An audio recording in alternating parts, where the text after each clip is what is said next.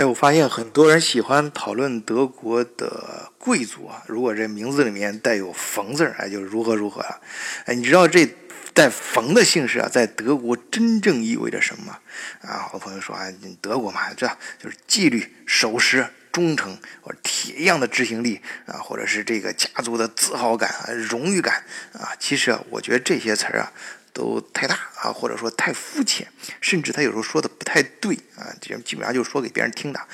因为这些词儿啊，他无法解释那些普通的德国工人为什么愿意世代甘心效力于同一家企业，如信徒一般执着啊。这些词儿也不能够足以解释为什么只有掌管家族的那些掌门人，他们才能够。继承这个家族的姓氏以及所有家族企业的财产和权利，而其他家族的后裔，哎，就没份了。德国贵族姓氏的继承人啊，他要像一个牧羊人一样，即使在企业最困难的时候，也要照顾好每一个家族企业的员工，啊，又又他又得像一头野兽一样。可以忍辱负重啊，可以背负骂名，骂名，但必须为家族攫取到每一块金币。好，今天我就跟大家聊一聊一个典型的德国姓氏——科鲁伯。换一个视角，也许世界大不一样。以德国视角，晚醉为你评说天下事。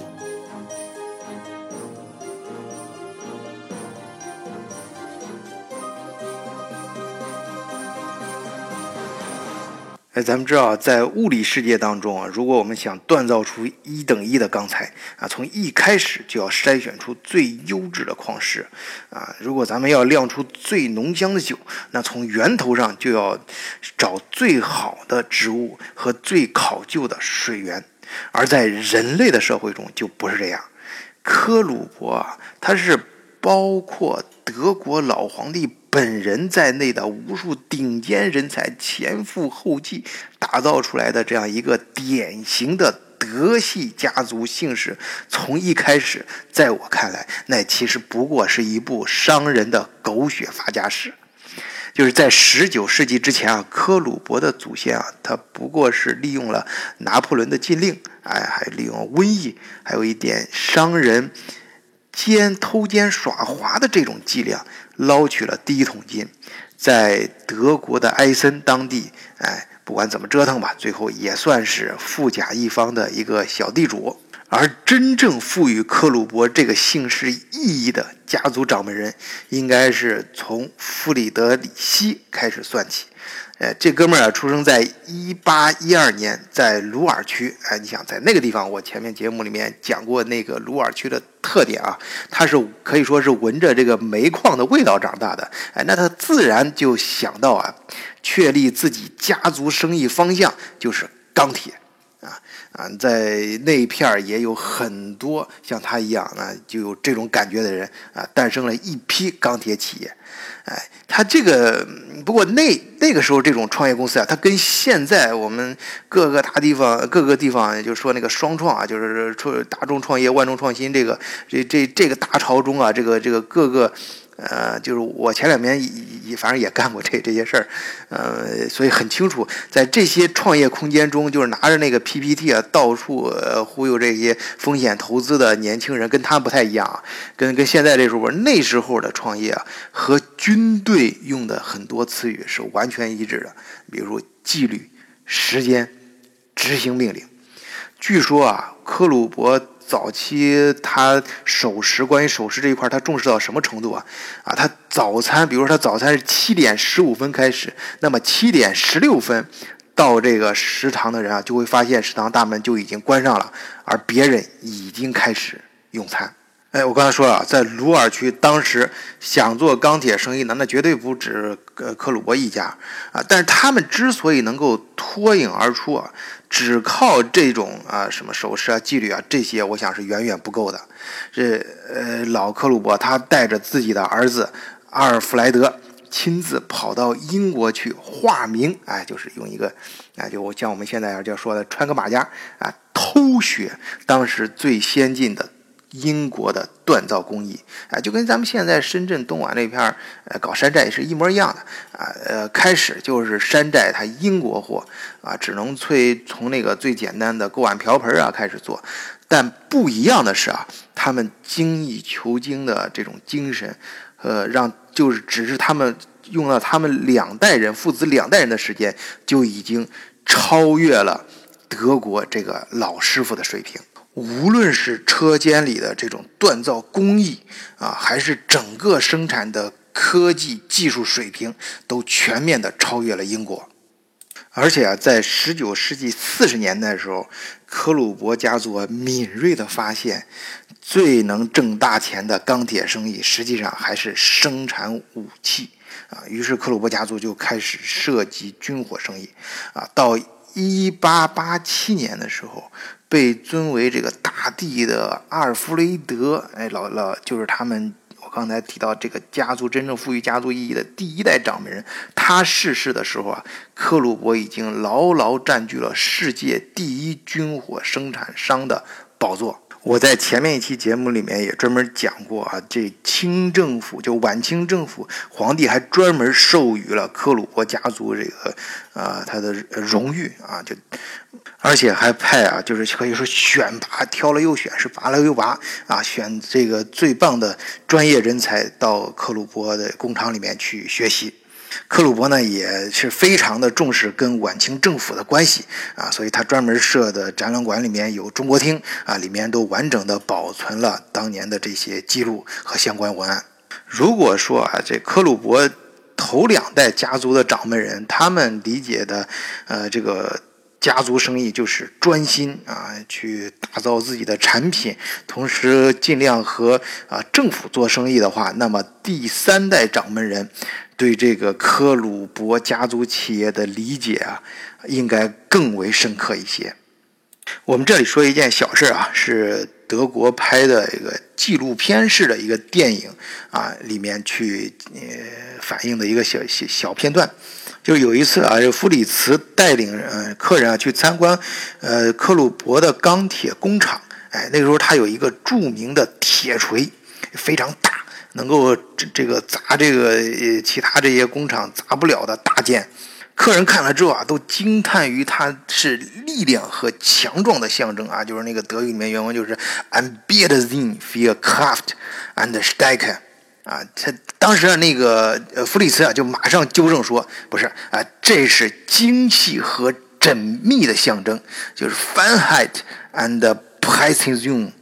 说完，他就从客人那里借来一个祖祖传的怀表，哎，在众人担惊受怕的注视下，放在那个铁锤的下面。要知道啊，那些客人啊，他们刚刚目睹了那个铁锤是如何把一个巨大的圆柱啊砸成了一个铁饼，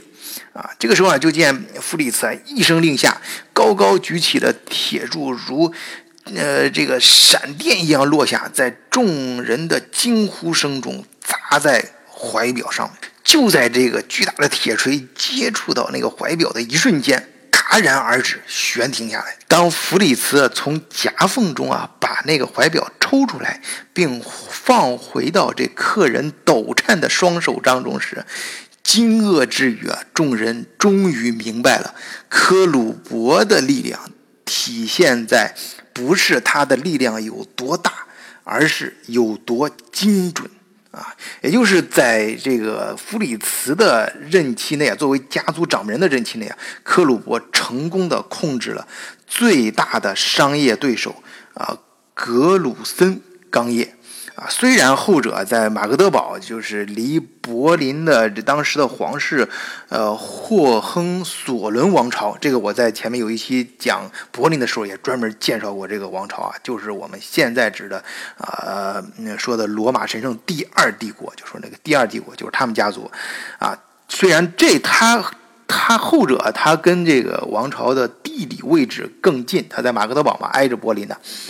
但是弗里茨还是有本事，让德皇威廉一世相信，只有和科鲁伯保持稳如磐石的关系，他的对外战争获胜才有把握。其实我们可以想象一下啊，假如你是当时的皇帝，你面对这种不断推新出尘的各种型号的钢材和一流质量的武器，你没有理由拒绝啊！他正是这些东西啊，也刺激了他对外扩张的胃口啊，让他信心满满。啊，相比之下，就是在战场上偶尔遇到攻那些敌人也在用克虏伯武器这事儿啊，啊，他就不会再去深究了。在德国皇帝和国家利益面前，弗里茨啊，他总是带着一个病殃殃的外表，哎，总是显得那么的悲谦和忠心啊。呃，尽管他叮嘱。周围他周围身边的这些人啊，说专心咱们干企业的事儿，千万不要染指柏林的政治。然而他自己啊，比谁都懂得这个政治的精髓。就真正的强大不在于逞强，而在于示弱。哎，就是咱们老子说那个柔弱胜刚强。有一次啊，这个他的女儿啊贝尔塔。啊，对这个就是看发现父亲在学着用筷子啊，觉得很搞怪啊，很搞笑啊。但是弗里茨啊，就语重心长地对他女儿说：“我小时候体弱多病，事实上，哎，有时候长得也过于肥胖，就所以，我老爹啊，经常骂我是个窝囊废啊。当时所有的人都觉得，一旦我接手公司那公司那天，就是整个家族灾难的开始。然而。”如果我按照我老爹那方式去继续经营企业的话，恐怕那些人还真就让他们给说中了，啊！但是呢，我按照我自己的方式去干了。哎，我说闺女啊，你知道怎样才能锻造出质质量上乘的钢材？它的秘诀是什么吗？哎，这傅里茨啊。对着一脸迷蒙和好奇的女儿，继续说道：“哎，不能一味的强调硬度，否则容易断裂。一定要有一定的柔韧度，反复锤炼，才能锻造出坚不可摧的品质。”在这个各种关于克虏伯家族的书籍当中啊，弗里茨应该说是一个。最具有争议的人，哎，但是我觉得他也是几代家族掌门人中最有魅力的一个。他兴趣广泛啊，对于未知的这个事物充满了好奇心，而且，嗯，还有这种探索精神。哎，有时候带着这个，在那个电影里面，我们看到这个片段啊，他带着女儿出去旅游，亲出去旅游啊，亲自抓乌贼。嗯，他而且他还能够在专业的生物期刊上发表文章，啊，其实他。就算他不是克虏伯家族掌门人，不是搞钢铁生意，他至少也能成为一个啊一个合格的生物学家。呃，不过如这个马克吐温所说，每个人都像月亮一样，哎，都有他阴暗的一面，不弗里茨也不例外。然而这月亮啊，不为人知的一面，终究有被人发现的一天。弗里茨啊，当他这个。不被当时法律允许的啊私密的小爱好啊被最终曝光的时候啊，就是被媒体当时媒体曝光和完让啊，也呃也许是因为弗里茨内心还不够强大啊，呃无法忍受这种舆论的压力啊，又或者是他内心太强大了，大到生无视生死。啊，所以在一九零零年，也就是八国联军打进晚清政府、打进老北京那一年，弗里茨·克鲁伯突然自杀。在这个时候啊，科鲁伯家族俨然已经是呃德帝国当中最显赫的家族啊。就是最啊，没有之一啊，他真的是最啊！他那个时候的工厂雇员已经超过五万啊，每年的年收入啊已经超过两千五百万德国马克。哎，可惜啊，他没有儿子啊，只有两个女儿，而且当时还都在懵懂的青春期，而他的妻子则刚刚被他亲手送进了精神病院。